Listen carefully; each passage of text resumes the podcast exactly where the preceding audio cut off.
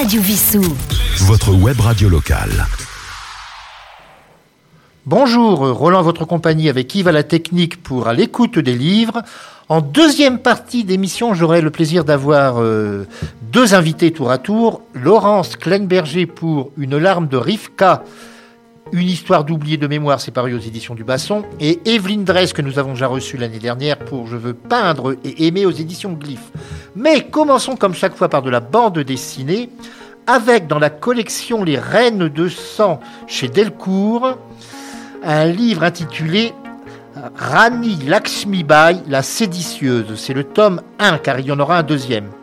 Donc cette euh, collection des Reines de Sang, elle nous conduit aujourd'hui dans le sous-continent indien, sur les pas de cette fameuse Rani Lakshmi Bai, la séditieuse. Durant deux siècles, la Grande-Bretagne considéra ce territoire immense comme le sien, méprisant bien évidemment les coutumes des populations locales et manipulant les Maharajas, qui n'étaient que des pantins. Le gouvernement britannique assurant directement le contrôle du pays, pour le plus grand profit de la Compagnie des Indes. Et, en 1840, celle qui n'était encore qu'une adolescente issue d'une famille de haute caste, riche mais roturière, commença à s'affirmer, à se révolter contre l'attitude des colons. En 1842, elle épouse le Maharaja de Jhansi et devient donc reine. Ce mariage va-t-il éteindre son esprit de rébellion à l'égard de l'occupant? Eh bien non. Le premier des trois volumes, il y aura trois volumes et non deux comme je vous l'ai dit tout à l'heure, constituant sa biographie, nous fait pressentir la guerrière intrépide qu'elle sera bientôt. Toujours honorée de nos jours à travers des statues, des timbres et même un régiment de l'armée nationale indienne qui porte son nom, nous découvrons donc euh, cette vie exceptionnelle. Reine de sang, dans la collection Reine de sang, Rani Lakshmi Bai, la séditieuse, le tome 1. Les auteurs en sont pour le scénario Simona Mogavino et Arnaud Delalande, et pour le dessin Carlos Gomez. Les couleurs sont de Lucas Saponde, c'est paru chez Delcourt, 64 pages, 15,95 euros. Nous sommes en Inde, nous allons donc écouter Les bords du Gange interprétés par Cécile Ramsauer.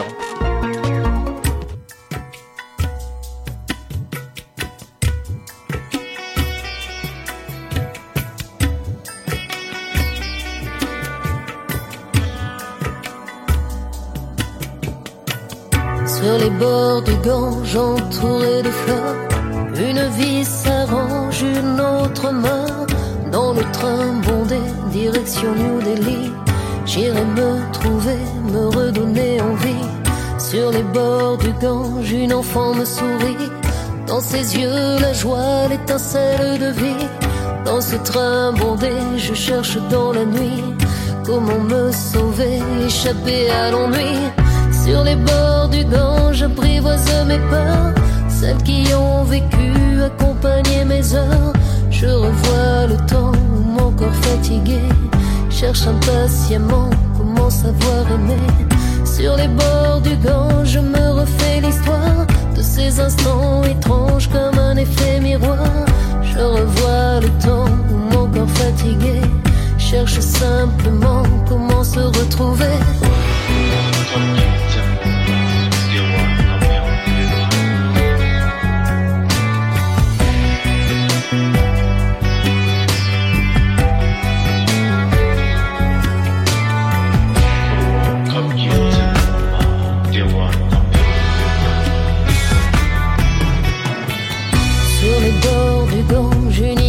Un instant étrange, le jour où je suis né.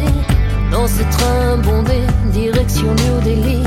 J'irai me trouver, me redonner envie. Sur les bords du Gange, je sens mon corps changer. Sensation étrange, bien-être inégalé. Dans ce train bondé, direction New Delhi. Je me suis trouvé, je rentre dans la vie. Sur les bords du Gange, j'apprivoise mes heures. Celles qui ont vécu, accompagné mes peurs. Je revois le temps où mon corps fatigué cherche impatiemment comment savoir aimer. Sur les bords du Gange, je me refais l'histoire de ces instants étranges comme un effet miroir. Je revois le temps où mon corps fatigué cherche simplement, apprend à s'aimer.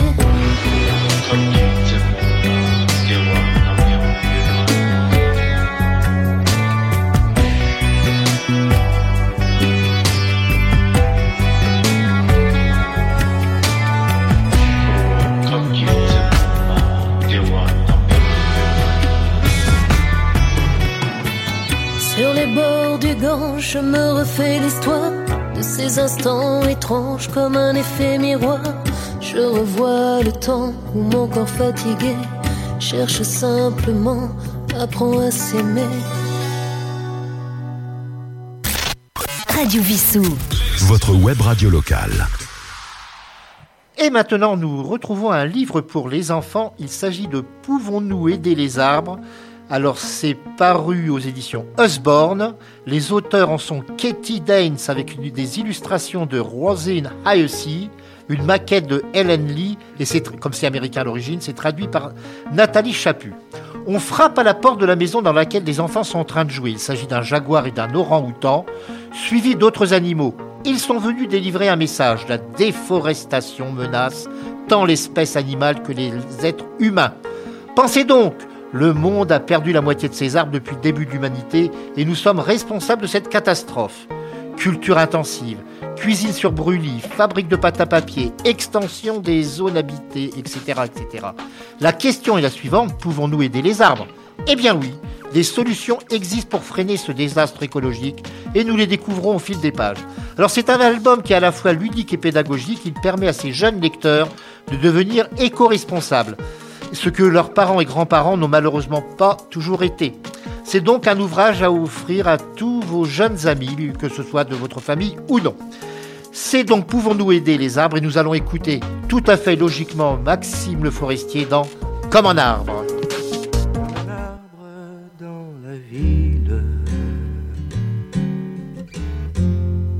Je suis né dans le béton, coincé entre deux maisons sans abri, sans domicile, comme un arbre dans la ville.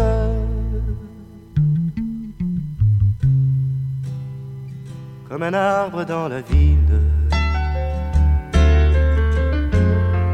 J'ai grandi loin des futaies où mes frères des forêts ont fondé famille comme un arbre dans la ville. Entre béton et bitume, pour pousser, je me débat, mais mes branches volent bas. Si près des autos qui fument, entre béton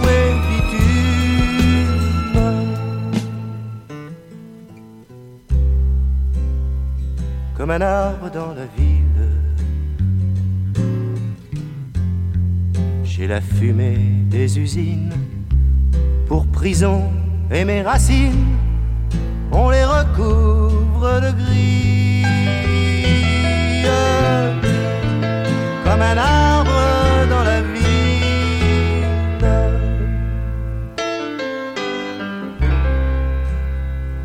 un arbre dans la ville. Des chansons sur mes feuilles qui s'envoleront sous l'œil de vos fenêtres serviles. Comme un arbre dans la ville. Entre béton et bitume, on m'a des rues pour bâtir où j'ai vécu. D'honneur posthumes entre béton et bitume.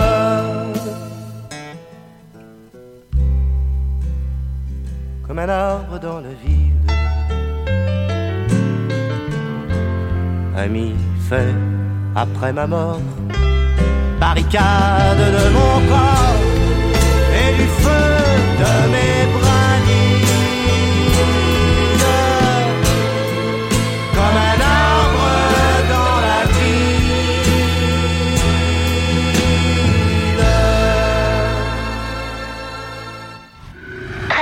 Votre web radio locale. Passons maintenant à un thriller. Il s'agit de la liste de Microcébus. L'auteur en est Ludovic Bouquin. C'est paru chez Kern dans la collection du Nord au Sud.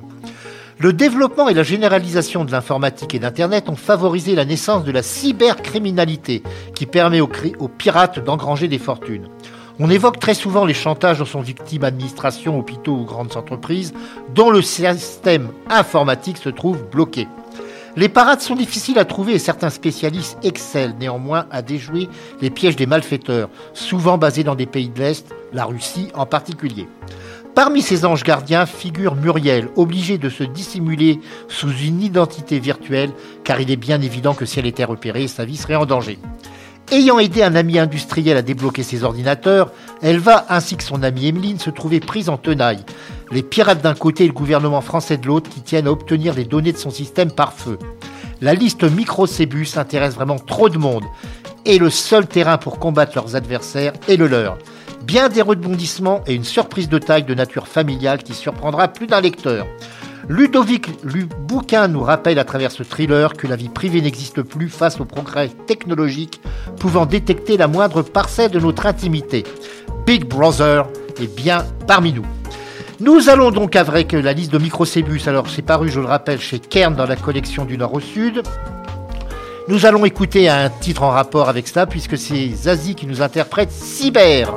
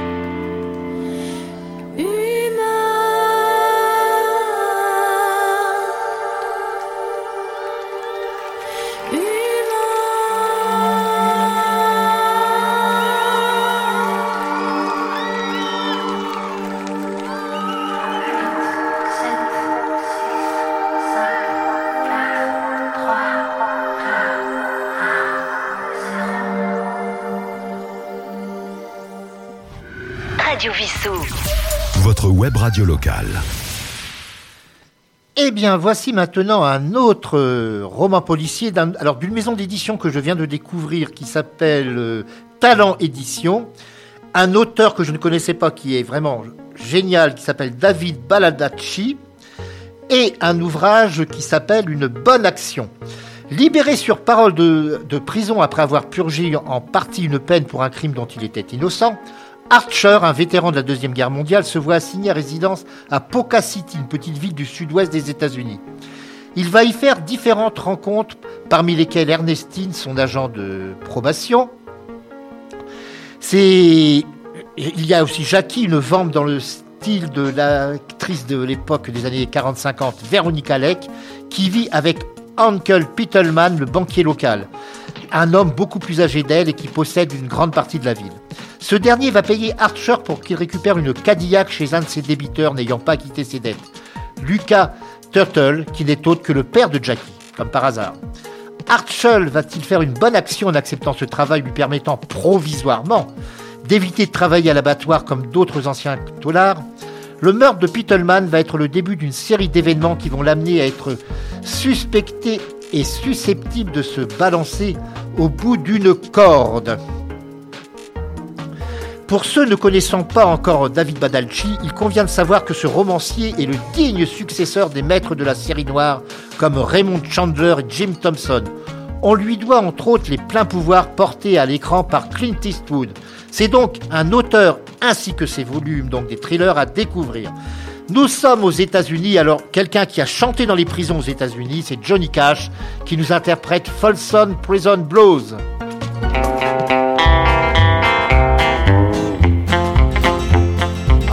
The train a comin', it's rollin' around the bend. And I ain't seen the sunshine since I don't know when. I'm stuck in Folsom Prison, and time keeps dragging on. But that train keeps a rollin' on down to San Antone.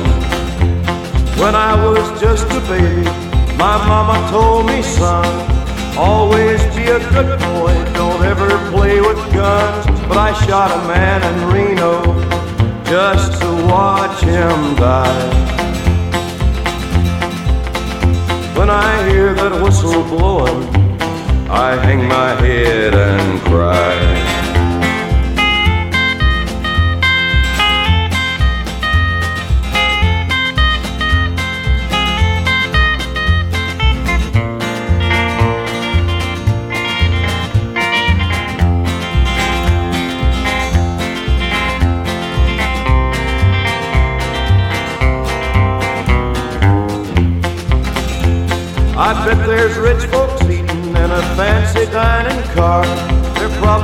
Drinking coffee and smoking big cigars. Well, I know I had it coming. I know I can't be free. But those people keep moving, and that's what tortures me.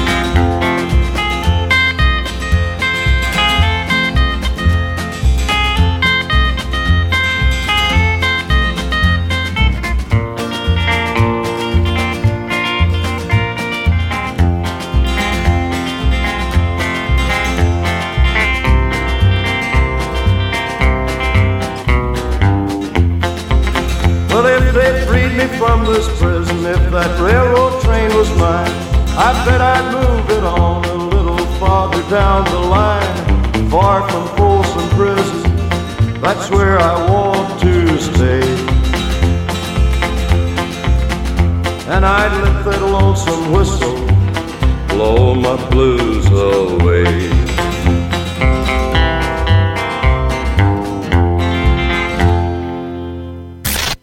Radio Vissou. Votre web radio locale. Et eh bien, pour clore cette première partie, avant de retrouver nos deux invités l'une après l'autre, Laurence Kleinberger et Evelyne Dress, nous allons quitter les États-Unis où nous étions pour nous retrouver à Londres avec les ombres de Big Ben de Michel Salter, traduit de l'anglais par Marilyn Burry, paru aux éditions de l'Archipel. Nous sommes à Londres en 1920. Des élections à la Chambre des communes vont avoir lieu. Celles-ci vont être marquées par un événement exceptionnel, deux femmes vont se disputer un siège alors que le droit de vote n'a été accordé à l'électorat féminin que depuis deux ans, à condition de plus que pour les électrices d'avoir au moins 30 ans. Une journaliste stagiaire, Iris, s'intéresse d'autant à cette campagne que sa mère, Violette Woodmore, est morte six ans plus tôt en se noyant dans la Tamise lors d'une manifestation de suffragettes. Ces femmes qui militaient pour avoir le droit de participer au scrutin et qui, pour certaines, furent emprisonnées ou sacrifièrent leur vie. Iris va apprendre que sa mère n'est pas tombée accidentellement dans le fleuve, mais qu'elle s'y serait jetée volontairement. Ses investigations chez une des candidates, Lady Timpson, vont faire apparaître de la personnalité trouble des membres de la noblesse. Et jusqu'à la mort de Lord Timpson qui est assassiné, les ombres de Big Ben, qui est le titre de l'ouvrage, vont s'épaissir jusqu'à la découverte de la vérité. C'est la première enquête d'Iris Woodmore qui mêle habilement intrigues policières et événements historiques dans une Grande-Bretagne empreinte de préjugés de sexe, préjugés de sexe et de classe. Et c'est une nouvelle entrée dans le club fermé des détectives en jupon. C'est donc les ombres de Big Ben et nous allons terminer avec une chanson qui va nous emmener dans les rues de Londres puisque c'est la chanson de Mylène Farmer. Et je vous retrouve donc après en deuxième partie avec mes invités.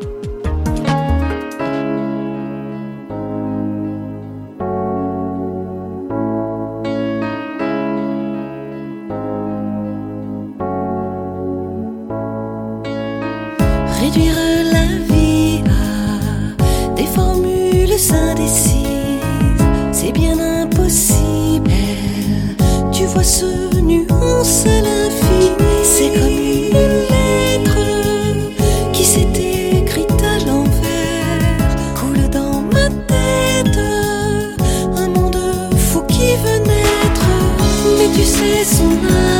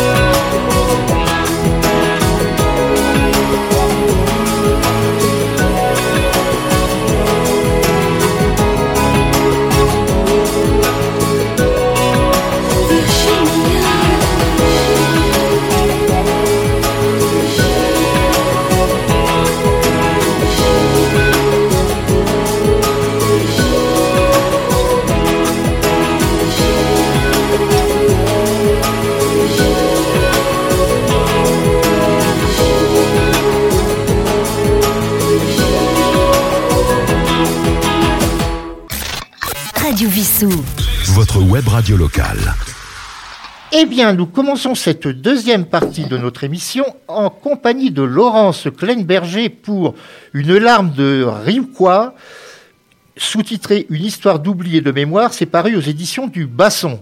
Laurence Kleinberger, bonjour. Bonjour. Voilà donc, eh alors euh, je dirais tout de suite à nos auditeurs que nous nous connaissons déjà puisque j'ai eu le plaisir de vous rencontrer pour un de vos précédents ouvrages. Et d'ailleurs, euh, très récemment, parce que là on va parler entre autres d'Alzheimer, dans un autre ouvrage, vous avez, dans le titre même, fait allusion à Alzheimer. Oui, absolument. Oui, bah, c'était déjà d'actualité, donc, euh, donc c'est J'en ai parlé, j'en ai parlé dans, dans, le précédent qui date quand même de 2019, je crois, hein, le, le, précédent. Oui, mais enfin bon, vous écrivez quand même entre les deux assez régulièrement, je crois. Oui, oui, oui. Et vous, vous alors vous avez beaucoup de vos romans étaient avec des titres humoristiques, disons-le. Oui, c'est vrai. Il y a eu une histoire de taxi, si mes souvenirs sont bons. Euh, oui, tout à fait. Le lu dans le taxi. Euh, qui n'était pas chez cet éditeur qui avait, que j'avais édité, euh, auto-édité. C'était mhm. pendant le confinement. Et puis. Euh, Alors, vous aviez écrit également J'ai pas tué Gérard, enfin je crois. Alors là, c'est quand même aussi le genre de titre qui, qui accroche quand même le, lecteur. Et vous aviez. Alors, pour le titre avec l'Alzheimer, il faut le donner en entier, c'était Mon Alzheimer. Alors, comme une mère, c'est très important. Le jour où. Le, jour, où, mon Alzheimer échappa aux griffes d'un nazi constipé grâce à un tueur croate à la coiffure étrange. C'est encore mieux que la que le texte, enfin que le film de Audiard, faut pas prendre les enfants du bon Dieu pour des canards sauvages. Absolument. Donc, euh, alors là, vous êtes édité aux éditions du Basson, qui est une maison belge, signalons-le. De Charleroi, oui, tout à fait. Et on peut quand même trouver votre ouvrage en France, bien évidemment. Oui, oui, oui, bien sûr. On le trouve en France. Et il, il vient juste de paraître au début avril. Oui, oui, c'est ça. Et je pense que vous allez avoir un certain nombre de séances de dédicaces à faire. Oui. Probablement. Il y a pas mal de salons qui commencent euh, en cette saison. Ben, j'ai déjà, j'ai déjà été là. Je reviens du salon de Bruxelles. Mhm. Et puis bon, il va y avoir d'autres salons euh, un peu, un peu partout en France, des petits salons, des grands salons, des sans doute une sortie que je ferai euh, à Paris, euh, mais un peu plus tard, euh, voilà. Bah, il y a le, Festival du Livre à Paris dans quelques temps aussi. Oui, mais malheureusement, mon éditeur n'y participe pas cette année, il y participera l'année prochaine au Festival du Livre. Vous aurez certainement eu le temps d'écrire un autre ouvrage, à mon avis. oui, sûrement. Nous allons donc parler d'une larme de quoi Alors, il faut peut-être expliquer ce mot pour Alors, c'est Rivka, hein, c'est Rivka. Alors, c'est pas facile à prononcer quand on ne le connaît pas, j'avoue. Oui. Donc, qu'est-ce qu'une larme de Rivka? Alors, en fait, c'est un, un. Dans ce livre, il y a plusieurs choses. ce sont des événements, des situations qui se croisent, qui s'entrecroisent, qui se rejoignent. Euh, alors, effectivement, ce que, ce que vous aviez pas, ce dont vous parliez tout à l'heure, la maladie d'Alzheimer, quand on a une, maman euh, qui a la maladie d'Alzheimer, donc déjà à un stade assez avancé de la maladie d'Alzheimer, on, sait, on sait qu'elle va bientôt quitter ce monde et on est confronté à une question de mémoire soi-même. Même elle perd la mémoire et, et nous, les enfants, là, dans, ce livre, c'est la fille, est, est confrontée à un problème de mémoire qui, qui va transmettre euh, la mémoire. D'autant plus qu'en ce qui concerne donc cette mère qui est votre mère, parce que c'est très autobiographique. Oui, oui c'est très évidemment. Il y a les souvenirs d'une époque terrible, c'est l'époque de la Shoah, dont elle fut pratiquement la seule survivante parce qu'elle était enfant, qu'elle était cachée. Voilà, et donc ses parents ont été déportés puis assassinés à Auschwitz quand elle avait 12 ans. Donc les souvenirs qu'elle en a sont des souvenirs d'enfant. Tout ce qu'elle a pu me transmettre, ce sont des souvenirs d'enfant. Donc euh, euh, il manque des choses, quoi. Il manque des choses pour connaître, pour essayer de comprendre, connaître qui étaient ces gens, qu'est-ce qu'ils faisaient. Euh. Donc ça, ça, a demandé un gros travail de recherche. Et je présume que lorsqu'on est comme vous, la fille d'une personne ayant vécu cette époque, on essaye d'en savoir le maximum sur cette période, même si elle n'était qu'enfant dans les oui, années bien Sûr.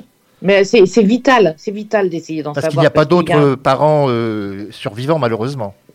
Oui, non, non, il y a pas de, non, non, de, sa famille proche. Elle a, elle a des cousins, des, des, des oncles et des tantes qui ont survécu, mais euh, de sa, de sa, du noyau familial, euh, elle est la seule, quoi. Voilà, du noyau euh, de, la, de, la, famille. Oui. il y a donc, euh, il y a donc la fille, enfin on peut dire vous entre guillemets, Oui. et il y a également un frère, votre frère qui lui-même a un gros problème, a eu un gros gros problème d'un Oui. gros pépin de santé.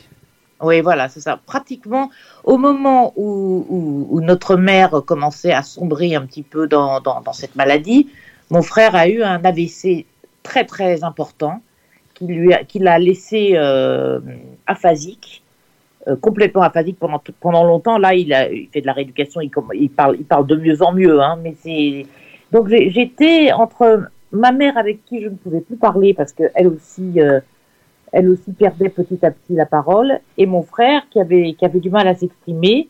Voilà, j'étais dans cette, euh, dans cette, euh, dans cette situation. Pas facile à vivre, effectivement. Non, et pas facile à vivre pour lui non plus, hein, parce que euh, il était très proche de ma mère. Il, il était, en revanche, même s'il avait plus la parole, il avait toute sa tête. Donc, euh, bon, c'était, c'était, c'était très dur pour nous deux parce qu'on était très proches de ma mère euh, Bien sûr. pour des tas de raisons. Alors, il, il est très difficile de prendre la décision de mettre euh, sa mère dans un EHPAD, bien évidemment. Oui, bien sûr. Et bien pour sûr. elle, alors, vous avez trouvé un subterfuge, vous lui avez dit que c'était un hôtel, un très bel hôtel de luxe où elle, avait déjà Oui. passé du temps.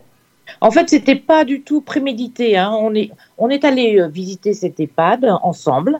Et euh, moi, ça m'a fait penser. à- elle, regardait tout avec un grand sourire. Elle, était euh, charmée par le, par les lieux. C'est vrai que c'était très, très moderne, très beau.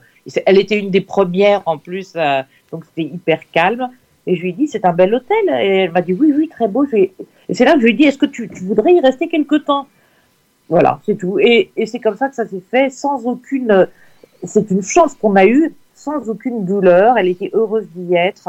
Elle, quand on venait la voir, elle ne réclamait pas à repartir avec nous, ce qui était le cas pour beaucoup d'autres, euh, beaucoup d'autres euh, résidents qui, qui se plaignaient, qui voulaient rentrer chez eux. Bon, elle, elle avait déjà dépassé un, un, un stade, et puis en plus, comme c'était un, elle a toujours eu un caractère assez facile. Euh, ça, ça, ça devient de plus en plus facile en vieillissant. Quoi. Je pense que le caractère, de, le, le caractère des, des personnes qui ont Alzheimer se, se devient de plus en plus fort selon la. Vous voyez ce que je veux dire Euh, oui, euh, d'autant plus que malheureusement, je, c'est une situation que je connais dans ma famille. Oui, oui. Enfin, je ne rentrerai pas dans les détails. Alors, donc il y a aussi dans, alors lorsqu'on est dans un EHPAD, bon, il y a des gens. Vous dites votre mère a un caractère facile, mais parfois la promiscuité avec d'autres patients, enfin d'autres résidents plus exactement, n'est pas toujours aisée. Il y a des personnes Non. beaucoup plus, dirons-nous, soit violentes, soit euh, démentes même, on peut dire. Oui, oui, tout à fait. Il y, avait des, des gens, bon, alors il y avait des, des gens extrêmement euh, calmes et, et gentils et sympathiques, même, qui, qui parlaient un petit peu plus, qui étaient un petit peu moins, un petit peu moins avancés dans la maladie, avec qui on pouvait parler. Et puis il y avait bon des personnages que je, que, que je, des, des gens qui hurlent, enfin. Qui, qui sont aussi très gentils, hein, c'est pas une question de méchanceté, mais qui hurlent toute la journée le même mot incompréhensible, ou euh, un, un monsieur qui, qui urine partout, qui, qui se déshabille et qui va pisser dans tous les coins de la de, de, de, de- enfin, de- de- de l'hôpital, enfin ce genre de, de choses un peu dures quand même. même très dures à vivre, je pense, pour les résidents. Alors, il y a aussi, il faut parler des soignants. Alors, il y a aussi ceux qui sont agréables et d'autres qui le sont moins, il faut le dire aussi quand même. Ben oui, ouais. Et ce, ce- bon, alors j'ai j'ai vu beaucoup de choses parce qu'en fait, ce que j'explique dans le livre, c'est qu'à un moment, je me suis confinée avec avec ma mère. Hein. Je suis restée, je suis restée dans plusieurs semaines avec elle dans sa chambre. Euh, c'est- au milieu du livre parce que elle allait de plus en plus mal et que on avait peur qu'elle qu'elle nous quitte, quoi. Et, et je me suis dit bon ben je reste avec elle. C'était et c'était les périodes de confinement, ça confinait, ça déconfinait. et moi, je voulais pas ne, ne plus, ne plus pouvoir la voir, donc je suis restée dans l'hôpital. Mhm. Et la plupart des gens, des soignants, des, des aides-soignantes, des infirmières, des, euh, sont des gens vraiment d'une, d'une, ceux que j'ai rencontrés en tout cas, sont des gens d'une patience et d'une gentillesse et d'un humour euh, formidable. Je- Vraiment, j'étais, j'étais euh, Étonné de ébloui voir par le, ouais, étonné, puis euh, vraiment, je, je les admirais, quoi. Euh, en revanche, tout ce qui est tourné autour de la direction et de, et de l'argent, c'était déjà beaucoup moins, beaucoup moins sympathique. Bah, généralement, ce sont des établissements privés donc qui vivent grâce à l'argent que donnent les, les, familles. Qui vivent grâce, grâce, aux, grâce, grâce, grâce aux résidents et euh, bon, qui font payer très très cher des choses qui ne le valent pas forcément. voilà. voilà.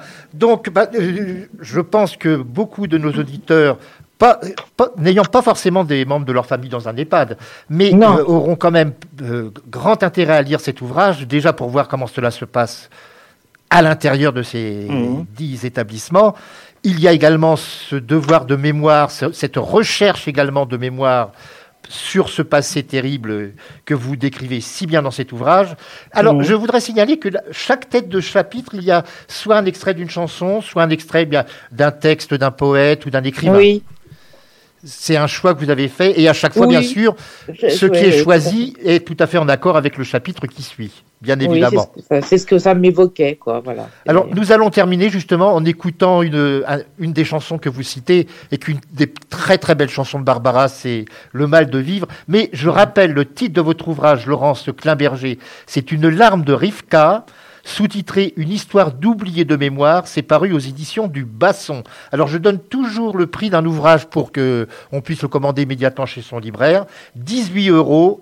TTC, bien évidemment. Alors, bien que ça soit en Belgique, de toute façon, l'euro est en France, en Belgique, c'est la même somme. Il n'y a aucun problème.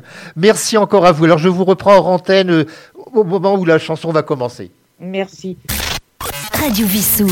Votre web radio locale. Ne prévient pas, ça arrive.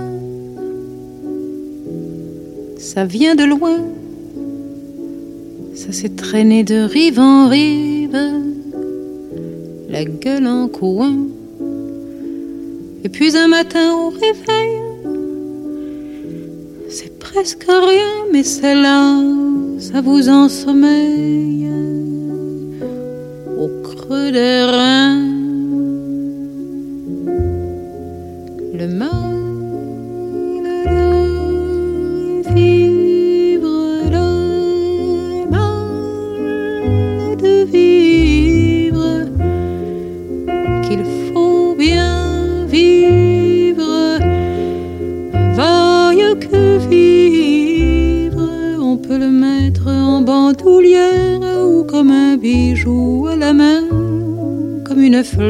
Boutonnière juste à la pointe du sein. C'est pas forcément la misère, c'est pas Valmy, c'est pas Verdun, mais c'est les larmes aux paupières, au jour qui meurt, au jour qui vient.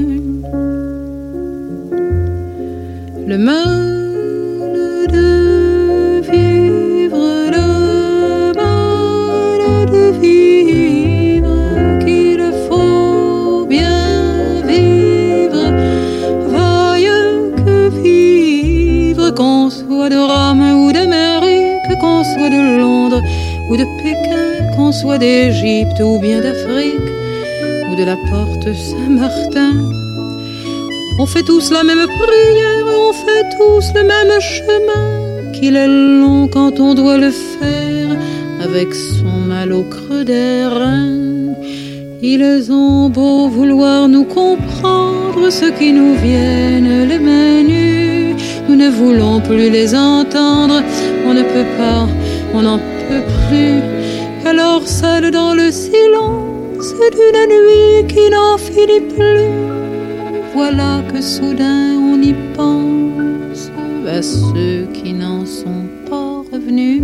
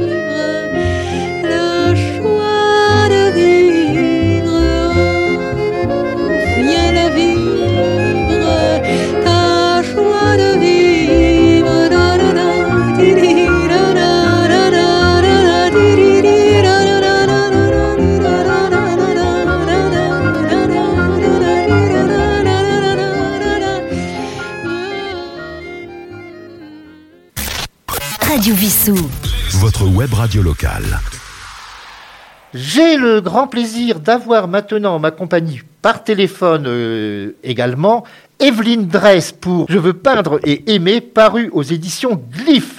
Evelyne Dress, bonjour. Bonjour Roland. Alors, ce n'est pas la première fois que nous vous invitons. Nous vous avions eu le plaisir de vous avoir avec nous pour votre précédent ouvrage l'année dernière. Oui, cinq vous- jours de la vie d'une femme. Et vous, comme vous êtes très active en écriture, bien évidemment, vous avez déjà, et je présume qu'il y a même probablement le prochain qui est déjà euh, peut-être en chantier. Ça ne m'étonnerait pas de fait. votre Je suis, part. en train, je, je suis en train d'écrire. Voilà. Alors moi, ce que j'ai remarqué, alors rappelons que vous êtes euh, également comédienne. On, on vous a vu dans des dans des films, dans des téléfilms, et on va parler tout à l'heure d'un autre aspect de votre personnalité que tout le monde ne connaît peut-être pas, c'est celui d'artiste peintre. Et Oui. la peinture. Comme on vient de le dire avec Je veux peindre et aimer, bah c'est au centre, bien sûr, de votre ouvrage. Vous avez donc une héroïne, cette fois-ci, qui, d'ailleurs, c'est très souvent des femmes qui sont euh, au centre de vos ouvrages, qui vient, euh, ça, commence juste au moment de la Première Guerre mondiale, elle vient comme nombre de femmes de cette époque, malheureusement, de perdre euh, celui qu'elle aimait qui est mort à la guerre. Oui, tout à fait. Elle a 20 ans, le jeune homme aussi, bien sûr. C'est l'époque où on partait à la guerre, la fleur au fusil, pour défendre euh, sa- la France. Rappelons Et, que tout le monde euh, disait à Berlin, à Berlin, comme si on allait arriver en trois jours à Berlin. Voilà, c'est ça. Et donc, euh, euh, elle a- ils ont fait l'amour la veille du départ de, euh, de Georges et, euh, et ils sont éperdument amoureux l'un de l'autre. Ils vont s'écrire beaucoup et évidemment, l'amour va grandir à travers les lettres. C'est aussi une chose que je veux euh, montrer, c'est-à-dire que, euh, vous savez, comment aujourd'hui on, on- on échange sur euh, Internet à travers des sites et ça fait euh, grimper le, le désir, l'idée de l'amour, etc. Et là, à l'époque, c'était des lettres, voilà. Et donc, elle est euh, évidemment amoureuse de, de Georges. Elle-même, son quand- prénom, on n'a pas encore donné son prénom, il faudrait quand même le donner. Oui, elle s'appelle Rebecca, Rebecca. qui est un très joli prénom et qui se termine en A comme toutes mes héroïnes. C'est ça surtout qu'il faut dire. Et comme toutes mes héroïnes, elle est née le 1er août, comme moi-même du reste. Voilà. Je saurai quand je devrais vous souhaiter votre anniversaire cette année. Voilà, voilà, c'est ça.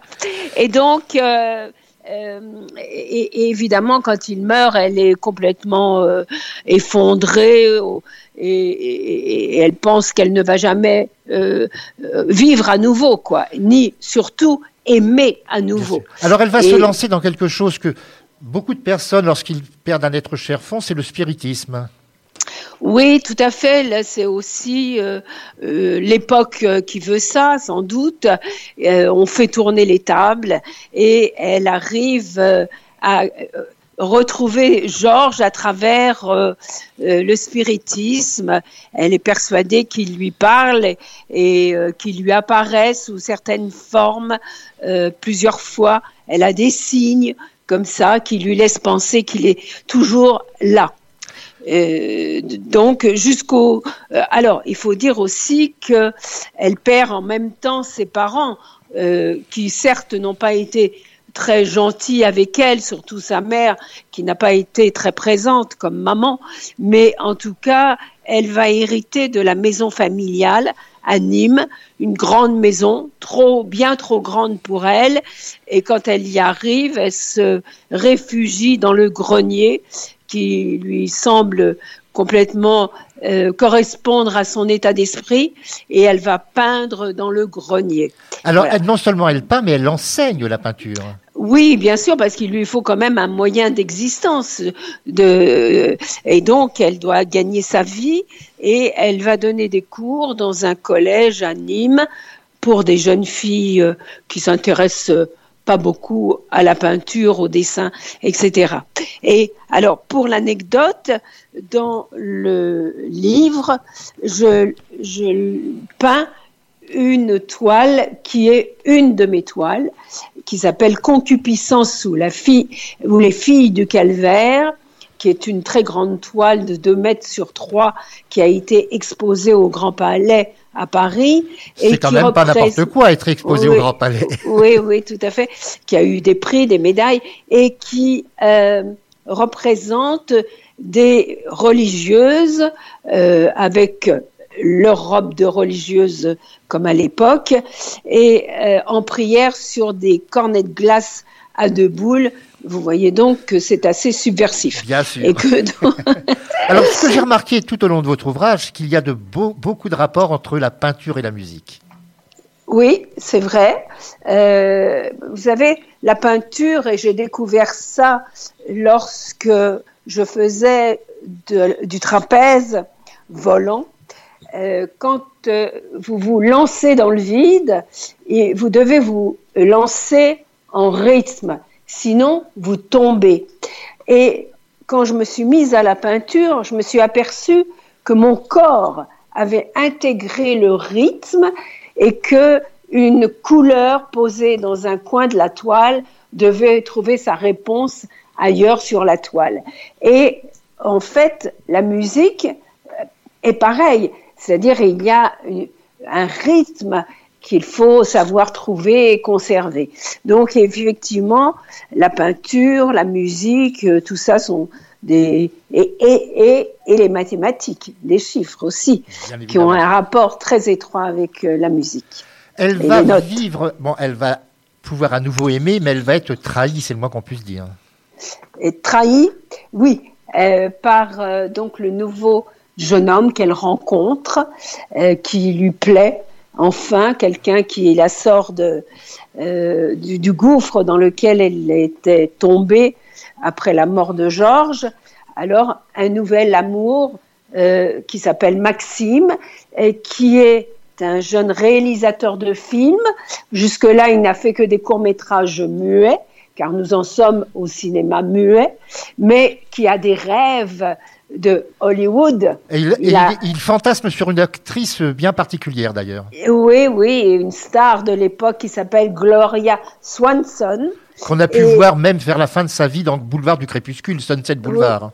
Oui, oui, tout à fait. Et donc, euh, il rêve de, de lui proposer un rôle parlant. Et pour ce faire, il est obligé de tout quitter et d'aller s'installer à Los Angeles. Et alors, euh, euh, donc, euh, sans vergogne, sans regret, il quitte Rebecca qui va se retrouver à nouveau seule avec son désespoir. Elle-même va aller aux États-Unis. Oui, c'est-à-dire que elle, sa peinture va évoluer, sa vie aussi, et du grenier, elle va commencer à descendre les étages de cette grande maison et jusqu'à se retrouver au rez-de-chaussée où son père notaire avait son étude et donc elle va changer les meubles de place et elle va s'installer dans l'étude de son père au rez-de-chaussée de cette grande maison bourgeoise à Nîmes. Et elle, euh, elle va ouvrir ses fenêtres et offrir son travail de peintre à tous les gens qui passent. Et notamment, il y a une maman avec son fils trisomique qui s'arrête là et euh, Rebecca va avoir envie de peindre ce petit garçon qui l'émeut, euh, qui la bouleverse. Et puis ensuite, elle va peindre euh, un noir à l'époque on est encore euh, très raciste et donc elle prend parti pour les Noirs et elle va peindre un homme noir nu, euh, euh, enfin une très grande toile, et là va passer devant son atelier un homme qui s'appelle Jean de Bourg et qui est un galériste qui fait des, enfin, qui drague des, des, peintres. pour un galériste qui vient d'ouvrir une galerie à New York et qui s'appelle Pierre Matisse. Alors, et qui est un rapport avec Henri Matisse, justement. Oui, il est le fils d'Henri Matisse. Voilà. Et bon. Euh, et là, c'est un personnage, bien évidemment, authentique. Oui, c'est vrai. Euh, dans, le, dans mon livre, Rebecca euh, croise des, des, gens connus qui ont existé véritablement. Et ce qu'il y a d'extraordinaire, c'est que les dates correspondent. C'est-à-dire que quand je me suis mise à écrire, ben voilà, j'ai retrouvé tous ces gens au bon moment quand il fallait dans mon histoire. Alors il y a un personnage que vous citez que tout le monde ne connaît pas forcément, mais qui est quand même très important. Il s'agit de Khalil Gibran. Oui, alors Khalil Gibran. Pardonnez-moi pour la prononciation. Non, non, mais personne ne, ne le prononce convenablement. Oui, oui. Euh, entre-temps, il faut dire qu'elle a aussi rencontré Gershwin, euh, dont c'est euh, dès qu'elle arrive à New York, c'est la première de Rhapsody in Blue de Gershwin, donc pour moi c'est aussi très important. Et alors, effectivement, elle va rencontrer Khalil Gibran. Alors, pour vos auditeurs, Khalil Gibran est très connu. Euh, euh, il a écrit Le Prophète, qui est le deuxième livre le plus lu après la Bible. Mais ce qu'on ignore de Khalil Gibran, donc le prophète, c'est que cet homme est aussi peintre.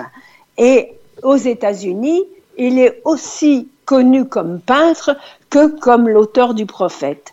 Et donc, ils vont se retrouver euh, dans deux ateliers mitoyens et ils vont faire un bout de route ensemble. Pas un bout de route amoureux, mais une grande complicité entre deux. Voilà. Philosophique, dirait-on, pourrait-on dire. oui, oui, tout à fait, tout à fait. Philosophique, il, est, il aide beaucoup à, à, à, grandir, à grandir, évidemment. Et euh, elle, comme elle peint des, son, son, sa peinture a une fois encore évolué et que là, elle en est à peindre des roses, et notamment des roses noires, qu'elle pense avoir inventées.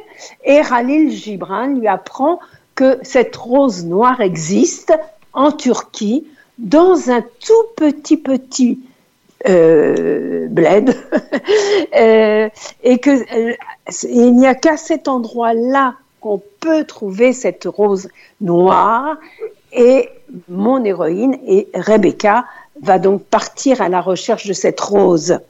Et j'ai beaucoup aimé écrire la partie turque parce que je suis très inspirée euh, par les peintres orientalistes et donc c'est la prochaine étape évidemment de euh, la peinture de mon héroïne. Donc, nous allons bientôt arriver au terme de cette émission. Il ne faut pas trop trop dévoiler car il faut que nos auditeurs deviennent des lecteurs. C'est ce que je répète à chaque émission. C'est bien le but d'une émission littéraire. Simplement, je voudrais savoir, est-ce que vous, vous, bon, vous êtes maintenant essentiellement romancière, mais continuez-vous à peindre? Alors non, parce que euh, pour peindre, il faut avoir de la place. Je ne suis pas du genre euh, qui sort de chez elle pour aller peindre ou pour aller écrire. Beaucoup de mes camarades font ça. Hein. Ils ont des, des, lieux comme ça euh, qu'ils rejoignent pour aller travailler. Euh, moi, pour moi, c'est pas possible. Il faut que ça, ça mature chez moi, à l'intérieur de ma bulle. Et euh, j'avais un très grand appartement avec un grand atelier de peinture parce que il faut savoir que mes, mes toiles font toutes deux mètres sur trois ou trois mètres sur trois. Enfin, c'est vraiment, ce sont de grands formats comme Rebecca du reste, et euh, je n'ai plus la place dans l'appartement que que j'ai euh, maintenant et donc je ne sais pas peut-être que c'est une étape que je vais changer encore une fois d'appartement pour retrouver un atelier de peinture je ne sais pas. Tout est ouvert. je vois sur les réseaux sociaux que vous faites de nombreuses séances de dédicaces actuellement donc vous avez probablement le, un plaisir d'avoir un contact avec vos lecteurs. Oui eh ben, vous savez, en, ça, je suis, je retrouve la comédienne, c'est-à-dire que euh, j'adore aller vers les, le public. Et, et, le public me le rend bien. les gens sont très contents à chaque fois de me revoir tout le monde ne sait pas encore que j'écris, donc euh, voilà, c'est un travail de fond que je, je présume que vous avez des séances de signature en avril et en mai. Ah bah oui, ça n'arrête pas. Vous n'arrêtez pas tous vos week-ends sont pris certainement pratiquement. Oui. Comme, comme, je dis, je dis toujours, j'ai pas de chien, j'ai pas de chat, j'ai pas d'amant, j'ai pas de mari, j'ai pas d'enfant alors je vais en, week-end retrouver mes, lecteurs. Et vous avez vos livres, bien évidemment. Voilà. Evelyne Dress, je vous remercie infiniment. Je rappelle le titre de ce livre paru aux éditions Glyph, Je veux peindre et aimer. C'est un ouvrage à un prix tout à fait abordable, 18 euros. Donc, si vous ne le trouvez pas chez votre libraire, vous pouvez le commander, bien évidemment, puisque j'ai déjà eu l'occasion de parler à plusieurs reprises des éditions Glyph, qui publient des ouvrages très intéressants. Alors, pour terminer cette émission, eh bien, j'ai pensé à un extrait d'un morceau que vous appréciez probablement, puisqu'il s'agit de la Symphonie du Nouveau Monde. Oui, formidable, merci. Encore merci à vous et très bonne journée. À bientôt, à bientôt. Radio Vissou. Votre web radio locale.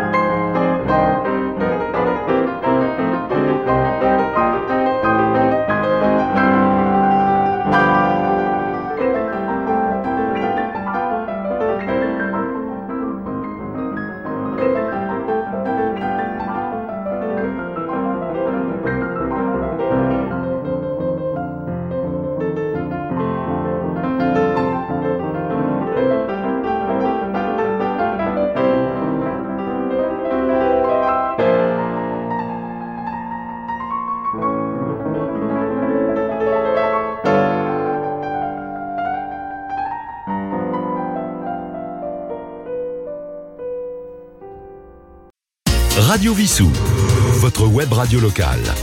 www.radiovissou.fr